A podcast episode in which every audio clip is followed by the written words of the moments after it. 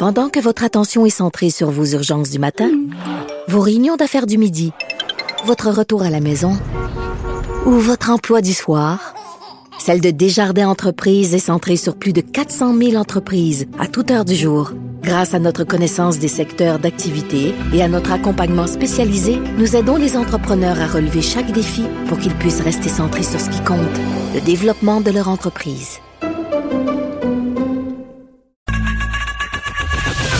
Geneviève Peterson. Une animatrice pas comme les autres. Cube Radio. 14h-ish, c'est l'heure de parler avec Guillaume Lavoie. Guillaume, salut. Bonjour Geneviève. Une chose euh, que j'aurais jamais cru possible, une syndicalisation euh, envisagée de façon euh, peut-être réaliste, plus réaliste qu'on pense chez Amazon. Oui, bon, alors tout ça a pas fonctionné cette fois-là. Gros entrepôt Amazon Mhm. en Alabama, hein, de tous les endroits, là, les lois du travail en Alabama ne sont pas exactement ce qui sont les plus favorables pour euh, l'établissement d'un syndicat. Au final, les employés ont voté contre à majorité, ce qui est possible aussi, mais on voit que c'est quelque chose qui va probablement revenir. hein. Et, et probablement aussi que ce n'est qu'un début pour plusieurs raisons. D'abord, le nombre d'employés chez Amazon est important et même j- extraordinairement important. Et là, il n'y a pas d'enjeu ici à savoir, comme dans l'économie collaborative, ou par exemple les, chauffeurs de Uber ou des compagnies de ce genre-là, est-ce que ce sont des salariés ou pas des salariés? On n'est pas là-dedans du tout. là. C'est clair que c'est des salariés, ils sont dans le même lieu physique.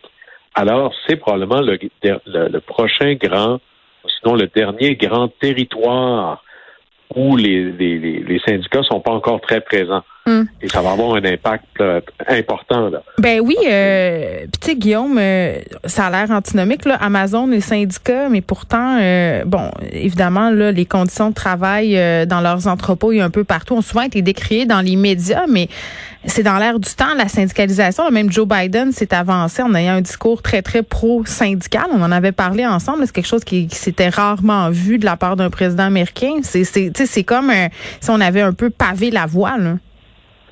Oui, et là-dessus, c'est peut-être un, un juste retour du balancier parce qu'il faut savoir qu'on n'a pas besoin de reculer si loin dans l'histoire américaine Mm. pour qu'il y ait une très grande partie des employés aux États-Unis, tout, tout corps de métier confondu, qui soient syndiqués. Aujourd'hui, ce qu'on voit, c'est qu'il y a à peine 10% des travailleurs américains qui sont syndiqués. À peine 10% Écoutez, il y a 40 ans, c'était plus que le double. Alors, il y a eu quelque chose qui s'est passé, notamment avec la présidence de Reagan et les républicains, surtout dans le sud des États-Unis, une série de lois qui ont eu pour effet de nuire à l'établissement des syndicats, sans compter évidemment une certaine dématérialisation euh, des, usines. Et dans le sud des États-Unis et dans beaucoup d'États, il y a une législation qu'on appelle le droit de travailler. hein. Comment passer une loi qui n'a pas d'allure? Pour donner un, nom ou un titre qui donne l'impression que ça va très bien. En gros, c'est l'anti-formule québécoise qui est, ben, au Québec, l'idée, c'est que tu sois membre du syndicat ou pas. Si dans une entreprise où tu travailles, il y a un syndicat, tu es couvert par le syndicat et tu dois payer ta cotisation syndicale. Et on pourrait trouver ça euh, inadmissible. On dit, moi, je ne veux pas en être membre. Mais l'idée générale, c'est que si le syndicat fait des gains, tu en bénéficies aussi, que tu sois membre ou pas du syndicat. L'exemple classique, c'est travailler dans un entrepôt, il fait trop froid parce qu'il n'y a pas de chauffage ou il fait trop chaud parce qu'il n'y a pas de climatisation. Si le syndicat gagne euh, l'ajustement de la température, vous allez en bénéficier aussi. Mais aux États-Unis, on a, on a dit, ben, les syndicats, organisez-vous faire payer vos membres. Alors évidemment que ça affaiblit énormément le mouvement syndical aux États-Unis. Et puis on, si on ajoute une autre couche à ça, prenez l'industrie automobile, par exemple, qui était essentiellement dans le nord, là, autour du Michigan, Mhm. l'Ontario, dans ce coin-là. Et la majorité, ben, pas la majorité, mais beaucoup d'entreprises automobiles sont déménagées dans le sud des États-Unis. C'est pas juste parce qu'il fait plus beau, c'est parce que le Sud a dit voici le pacte. On va vous donner plein d'argent qui sont des subventions déguisées des multinationales et on va vous faire des lois du travail qui vont nuire au possible à l'établissement d'un syndicat. C'est à peu près ça le pacte euh, dans le sud des États-Unis. Et, et ça a eu des impacts assez déterminants et négatifs sur le, le monde syndical, on pourrait le dire comme ça. Alors, ce grand retour, il s'appuie essentiellement par trois facteurs. D'abord, c'est que il y a une croissance des inégalités très importante, qui là, soudainement, on se rend compte que ben, le, il n'y a personne qui syndique pour gagner moins. Là. Quand on le fait, c'est parce qu'on veut augmenter nos conditions de travail ou nos conditions économiques et la syndicalisation permet ça. Il y a de nouveaux super employeurs comme Amazon, super comme en termes de taille, qui viennent créer maintenant des, des poches de travailleurs qui pourraient ou qui répondraient normalement à ce qu'on attendrait d'une unité sociale pour se syndiquer. Et là, ben, on voit de plus en plus, justement à Washington, Biden en parle, mais beaucoup d'autres, il est peut-être temps de commencer à rénover notre droit du travail qui a été pensé pour des usines des années 1910. Alors là, c'est là que toute l'idée la syndicalisation des travailleurs autonomes ou à distance, là, ça devient quelque chose qui prend de plus en plus, je dirais, de, vitesse. Mais la bataille que l'on a vue dans l'entrepôt euh, d'Amazon en Alabama, c'est vraiment le début, je pense, de quelque chose qui va avoir de l'attraction de plus en plus à travers toutes sortes de corps de métier, plein d'états différents. Et même, je pense que ça va avoir des impacts chez nous aussi. Fait qu'à ton sens, c'est une question de temps avant qu'on syndicalise chez Amazon? Vraiment?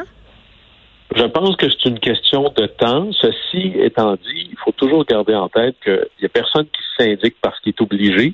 Oui.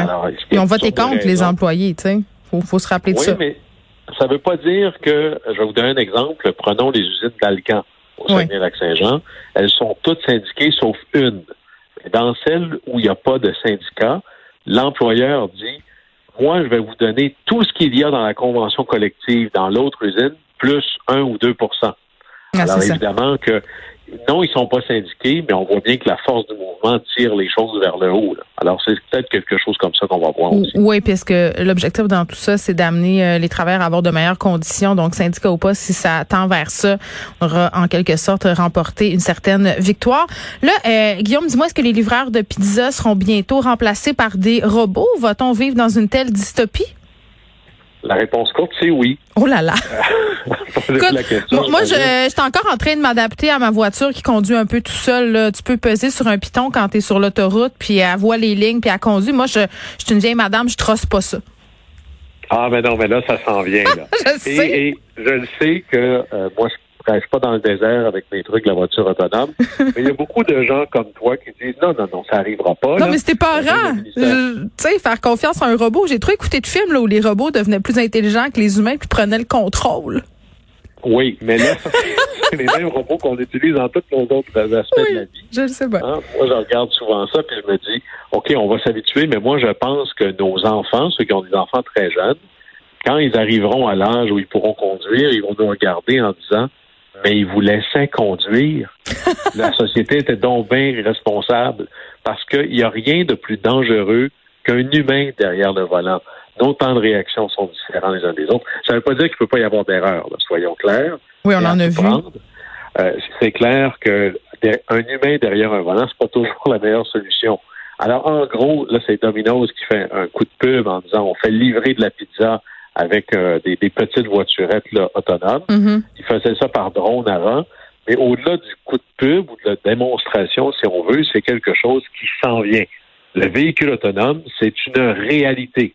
Ça s'en vient. Il y a juste au ministère des Transports qui vient de comprendre qu'on ne fonctionne plus en calèche, qu'ils n'ont pas encore réalisé que ça va être ça la, la, euh, le mode de transport qui s'en vient. Là. Mm-hmm. Mais il va y avoir, il y a peu de choses qui peuvent apporter des transformations aussi profonde et fondamentale, puis là j'en ai cinq pour vous, qui vont complètement changer comment on fonctionne. D'abord, le nombre de voitures qu'il y a sur les routes. Vous savez qu'une voiture ne bouge pas 95% du temps. La vôtre, la mienne, bouge pas 95% du temps. Pourquoi? Parce qu'elle nous attend. À partir que la voiture est autonome, ben là, je peux avoir une voiture qui roule presque tout le temps, qui transporte un et l'autre, et donc, le potentiel théorique de la chose. Je vais pousser ça là, dans ces derniers retranchements. Mais Guillaume, Guillaume, Guillaume. Tu me dis ça, le moi dans ma tête, je me dis, tu sais, les parents qui perdent euh, leur vie à faire des lifts à leurs ados, là, imagine le délestage qu'on pourrait faire. Moi, je suis convaincu que tous ceux qui sont contre, quand ils vont avoir des ados, là, ils vont être pour. Pour aller au hockey le matin à 6h30, là, pas besoin de te lever. Le char, il va à ta place. Ça va être euh, merveilleux. Le paradis. Pour vrai, mais mais ça, c'est l'élimination de 9 voitures sur 10. Mettons que je me trompe et que c'est 5 voitures sur 10. Ouais. Il n'y a plus de problème de congestion là, au Québec. Là. Ça n'existe plus. Là. L'aménagement, c'est la même chose. C'est jamais arrivé dans l'histoire des villes, dans l'histoire du monde, à moins d'une guerre ou d'une catastrophe naturel ou industriel, pensez à lac mégantic par exemple, Mhm. qu'il se crée de l'espace à l'intérieur des villes matures. À partir du moment où j'ai beaucoup moins de voitures, un stationnement, ça sert plus à rien. Les, vo- les voies sont beaucoup trop larges, elles sont beaucoup trop nombreuses, alors il va y avoir énormément de pieds carrés à redévelopper. Même chose pour le modèle d'affaires. Vous êtes propriétaire d'un centre d'achat. Déjà, vous avez des problèmes, là, mais souvent, un centre d'achat, c'est presque le tiers, voire la moitié du terrain qui est dédié à du parking. D'ailleurs, les propriétaires de centres d'achat ont bien compris. Leur avenir, c'est pas dans l'administration d'un centre d'achat, ça va être dans le développement immobilier. Parce que là, le pied carré de stationnement va devoir servir à autre chose. Mais les chocs les plus grands, ça va être sur l'emploi. Prenons les, les États-Unis. Il y a 3 millions de personnes aux États-Unis dont le travail, c'est d'être chauffeur de quelque chose. En pensée camion, euh, livraison, etc. là. Ça dépasse le taxi. Là. Hmm. Tous ces gens-là, ils vont faire quoi? Si j'ajoute les gens qui ont un travail qui est directement lié à celui de chauffeur, pensez à tout ce qu'il Ouais. y a de commerce le long des autoroutes, c'est un autre 7 millions, ça. Oui, mais ce qui 10 m'a- millions ce qui de m'amène, euh, Guillaume, à te poser la question suivante. Est-ce que, comme dans le cas de la voiture à essence, on va avoir un certain lobby de personnes qui n'ont pas intérêt à ce qu'on passe à cette technologie-là rapidement parce que ça sera la fin de leur industrie? oui, il va y avoir des gens qui vont résister, mais je pense que résister à la technologie, ça fonctionne jamais. Dans l'histoire humaine, c'est jamais arrivé. Là. Ça finit toujours par euh, prendre la place. hein. C'est les fabricants de chandelles ont essayé de retarder l'ampoule électrique, ça n'a pas marché. Là. Alors éventuellement, ça va s'imposer. Et c'est là où le plus important, ça va être le rôle des gouvernements. Hmm. D'abord, de repenser nos, nos lois du travail. Depuis toujours, quand les emplois ont disparu à cause de la technologie, il a fallu s'occuper de ces gens-là. Si beaucoup de gens en même temps se font tasser du marché du travail et que ça arrive très rapidement, là, il y a un enjeu de transition qui devient très difficile. Mais c'est aussi les lois qui régissent, par exemple, tout ce qui est le fameux code de sécurité routière ou l'assurance automobile. S'il y a un accident dans un monde de voitures sans chauffeur, qui est responsable? Est-ce que c'est celui qui a fait le logiciel? Est-ce que c'est le constructeur, l'occupant, le propriétaire de la voiture, qui va être des compagnies importantes? Et c'est là où on voit où on a un, un, je dirais un, un cadre législatif et réglementaire qui est absolument pas prêt pour ça. Et souvent, là, je vous dirais que les gouvernements qui seront les premiers à dire moi, je veux travailler là-dessus, puis je vais y mettre le temps puis des services, c'est là que l'investissement massif des compagnies en recherche et technologie va aller. Et là, là-dessus, ben, au Québec, on a peut-être un retard, là, je dirais, quasiment préhistorique. Ah, tu, tu, tu penses que même si ça nous pend au bout du nez comme ça, on n'est vraiment pas prêt puis qu'on n'a pas commencé à réfléchir à tout ça, ça m'étonne quand on nous présente euh, euh, un plan de carboneutralité des automobiles électriques en 2030. Ben ça, je vous dirais que là-dessus, il y a deux, il y a plusieurs débats, mais l'électrification, c'est souvent la bonne réponse à la mauvaise question. Ouais. Si demain matin, j'avais exact, je pouvais transformer d'un coup de baguette magique 100% de la flotte de véhicules au Québec par des véhicules électriques, ce serait super, mais j'aurais toujours besoin d'autant de voitures. J'aurais toujours autant d'argent québécois raison. qui sortirait du Québec parce qu'on n'en fabrique pas ici des voitures. L'avenir, c'est pas tant l'électrification, ça va arriver de toute, ma- de toute façon, c'est combien de voitures j'ai besoin pour transporter les biens et les personnes qui veulent se déplacer. Hmm. Ça, le, le- le grand axe d'amélioration qui va être le nôtre. Bon, euh, on comprend qu'il va falloir en- attendre encore euh, quelques années et qu'on pourra conduire nos voitures encore quelques temps. Guillaume Lavoie, merci. Au plaisir.